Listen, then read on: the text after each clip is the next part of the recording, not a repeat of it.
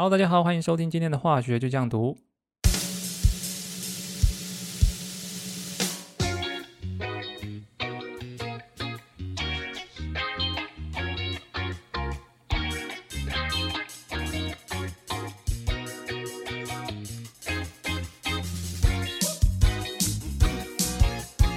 嗯，我们今天最近天气比较热一点哦，所以我们来一个应景一点的主题。我们今天来讲热。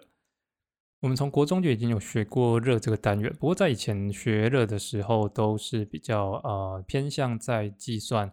一股热量，然后对于呃物质它的温度变化来讲有多少，所以以前就有学过 delta H 等于 m 乘以 s 乘以 delta T。所以你从这个公式，你就可以知道一个物体它受到一个外部的热进来之后，它可以上升的温度会跟它的质量有关系。所以你可以注意到，它跟体积是没有关系的。我一个气体，如果它今天体积比较大，跟体积比较小，它跟呃温度变化最有直接关系的是它的质量，也就是说，这里面到底含有多少的物质在里面。如果我的物质越多的情况下，温度变化当然它会分散在各个质点里面，所以它的温度变化是会比较小的。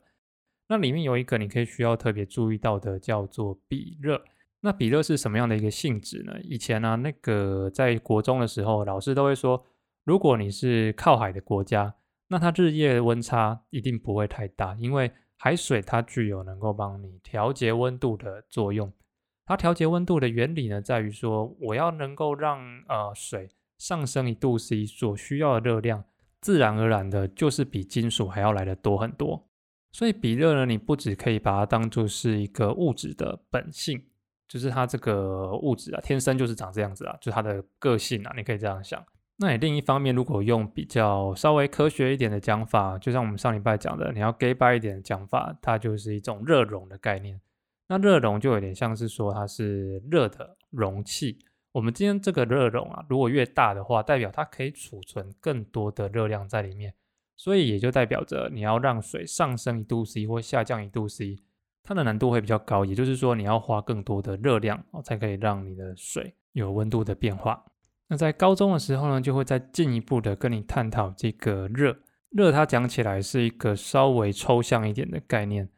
因为热这个东西，虽然它写成热，那你也会预期到这应该跟你日常啊感受到生活周遭的温度可能会有关系。不过，因为热是所有的能量啊，它最容易最后转化成的一个形式。你不管你是光能、电能、化学能，你在做能量转换的时候，一定会有一部分的能量变成热能散失出去，而没办法达到百分之百的能量转换。所以你也可以说，热能呢，它是。呃，所有能量种类里面的一个终点吧，你可以这样这样子去理解它。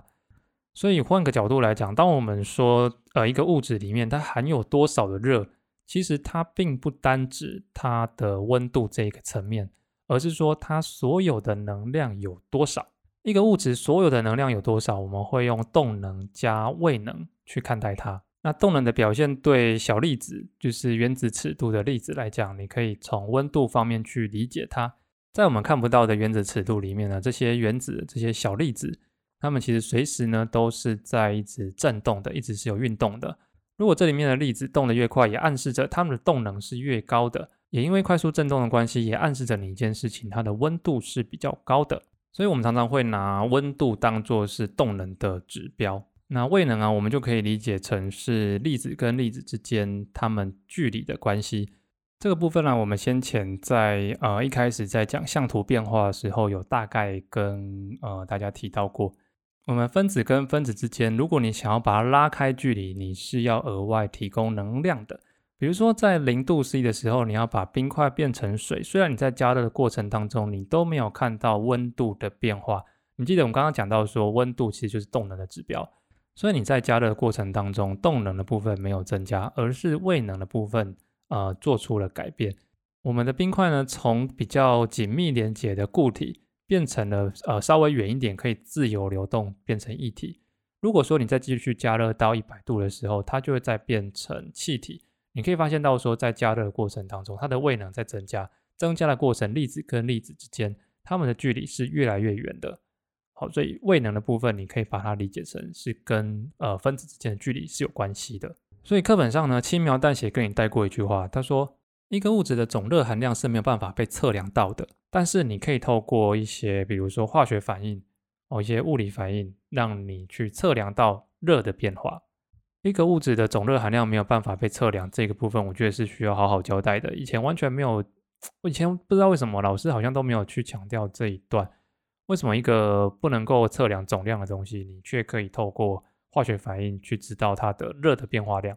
但老实讲，我也算是因为这一次节目的关系，我稍微去查了一下资料，然后稍微汇整一下我自己的想法啦。所以。如果我讲错的地方，你就随时在 Apple Park 上面留言让我知道一下。那我也会在下一集呢再找一下资料做出刊物的。那你知道温度其实它可以无上限的高，但是没有办法无下限的低。我们温度呢可以到三千、五千、六千度都没有问题，但是我们的温度呢最低最低只能到零下负两百七十三点一五度。也就是呢，各位如果之后学到理想气体里面，就会学到所谓的绝对温度。在查理定律里面，它告诉你每增减一度 C，它的气体体积就增减零度 C 体积的二七三分之一。所以当我把温度对体积作图的时候呢，你就可以看到一条直线。那这是一条从左下往右上斜的一条直线。那当我把这个直线的左下方呢不断往下延伸，也就是当我的气体体积为零的时候，因为体积没有负的嘛，最低一定是零。那体积为零的时候，这个时候的温度呢，就在负二七三点一五度 C。所以你看，我们的体积呢，到负二七三点一五就已经是一个终点了，你没有办法继续再往下了。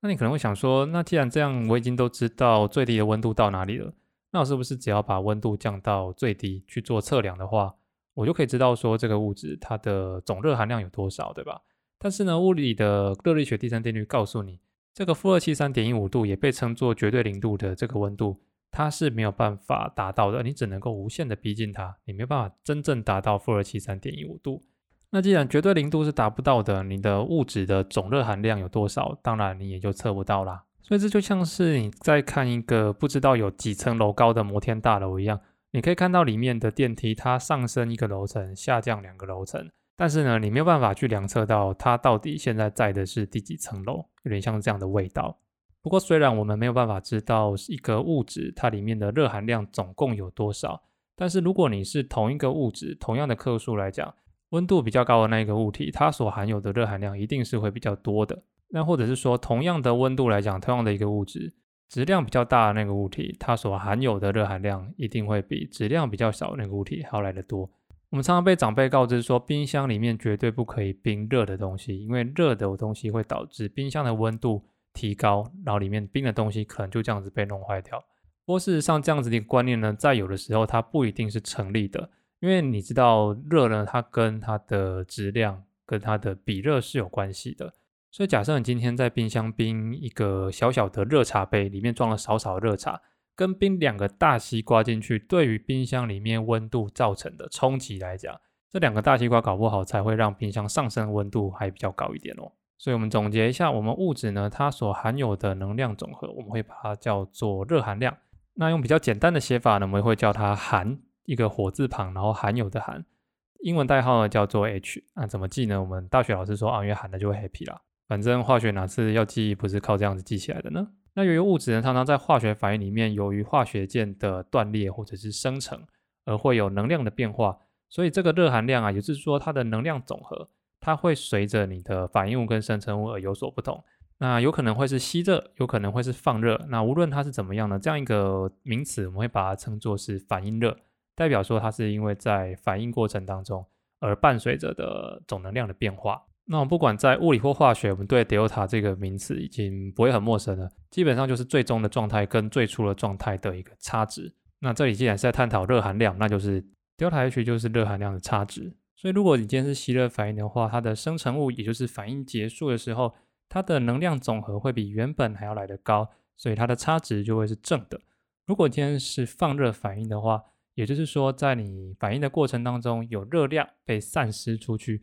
总能量是有降低的，所以 delta H 它会是负的，也就是正吸负放这样的概念。虽然我们在写的时候都说它是吸热或是放热反应，但你不要执着在它字面上的意思，一个吸热反应呢，不一定真的是要在底下用东西加热、用火烤才会有反应发生，因为我们刚刚讲到热，它是一切能量的总和，所以我比较推荐的方式是你把它理解成吸能反应跟放能反应。当你有了这个观念之后，你就不会被它字面上的意思局限住。那我们知道，要打断一个化学键解的话，你需要对它做的事情是加热。我们在前面讲到化学键的时候，有提到，当两个原子要形成键解的时候，它们从很远的地方开始慢慢的互相吸引、吸引、吸引，到一个距离的时候呢，它们会呈现一个最安定的状态。再更靠近彼此的话呢，就会开始有排斥力产生。而导致一个不安定的状况，所以反过来说，当你想要把两个原子之间的距离拉开的话，你是需要能量的。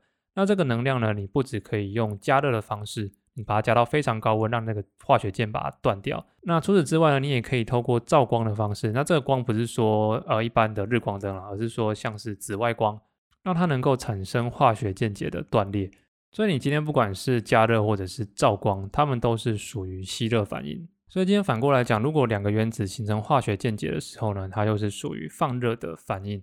那你在呃教科书或参考书里面常常会看到哪些东西是吸热反应，哪些东西是放热反应？我必须说，在有些例子里面呢，它有百分之百的绝对规则。比如说，呃，氧化它必定是一个放热的作用。所以不管是呼吸或者是燃烧，因为呼吸就是温和的氧化作用嘛，或者是燃烧，我们也会说它是一个比较剧烈的氧化作用。这种时候呢，它都是一个放热反应，这种都很好判断。其他比较好判断的，还有像是酸碱中和一定会放热，因为酸碱中和就有新的间接生成嘛，它就是会放热。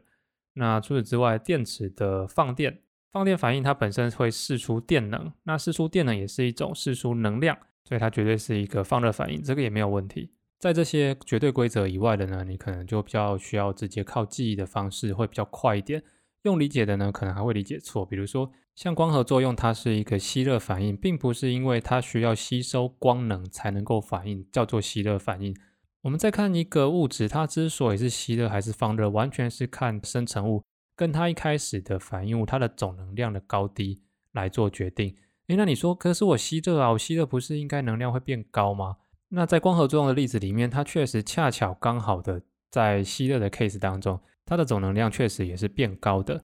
但是你要理解到，一个化学反应在进行的时候，我们看到结果它是吸热，或是结果它是放热，并不代表它在反应的过程当中一路都是吸热或一路都是放热。它有点像是在爬一个小山丘一样，你先爬过你眼前的这一座小山丘，所以它一开始一定会有一个吸热的作用。到达这个山顶之后呢，我们再来走下山的这个路途，就开始有放热的作用。于是。你上山的吸热跟下山的放热，谁高谁低，才会造就你最后结果所看到的吸热跟放热。如果说你上山所需要的能量比较少，而下山所放出的能量比较多，所以它两个一来一往就会是一个放热的反应。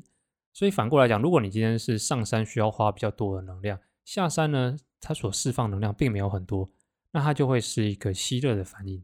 所以说，我们对一个物质进行照光，充其量只是帮助它爬上最一开始的那一座山。但它下山之后呢，它是放热多少，这个会随着你的状况不一样而有所不同。所以，我们今天光合作用它是被判成吸热反应，跟它的吸收光能这两件事情，只是刚好恰巧碰在一起，让人家觉得，呃，吸收光能它就是一个吸热反应。那我们在做反应热测定的时候，一定会在一个固定的温度、压力底下做测量。我们一个物质的总能量，或者是说我们它的热含量，它会随着你当下的温度跟压力而有所不同。我们刚刚讲到一个物质，它的能量总和就是动能加位能嘛。温度的部分就是对应到它的动能，那压力的部分你可以把它视作是位能啊，因为你压力越大的话，代表说你的分子跟分子之间的距离，它会是比较靠近的。所以，如果我们在讨论热含量的变化，也就是反应热，我们不在一个固定的温度、压力底下讨论的话，它其实一点意义都没有。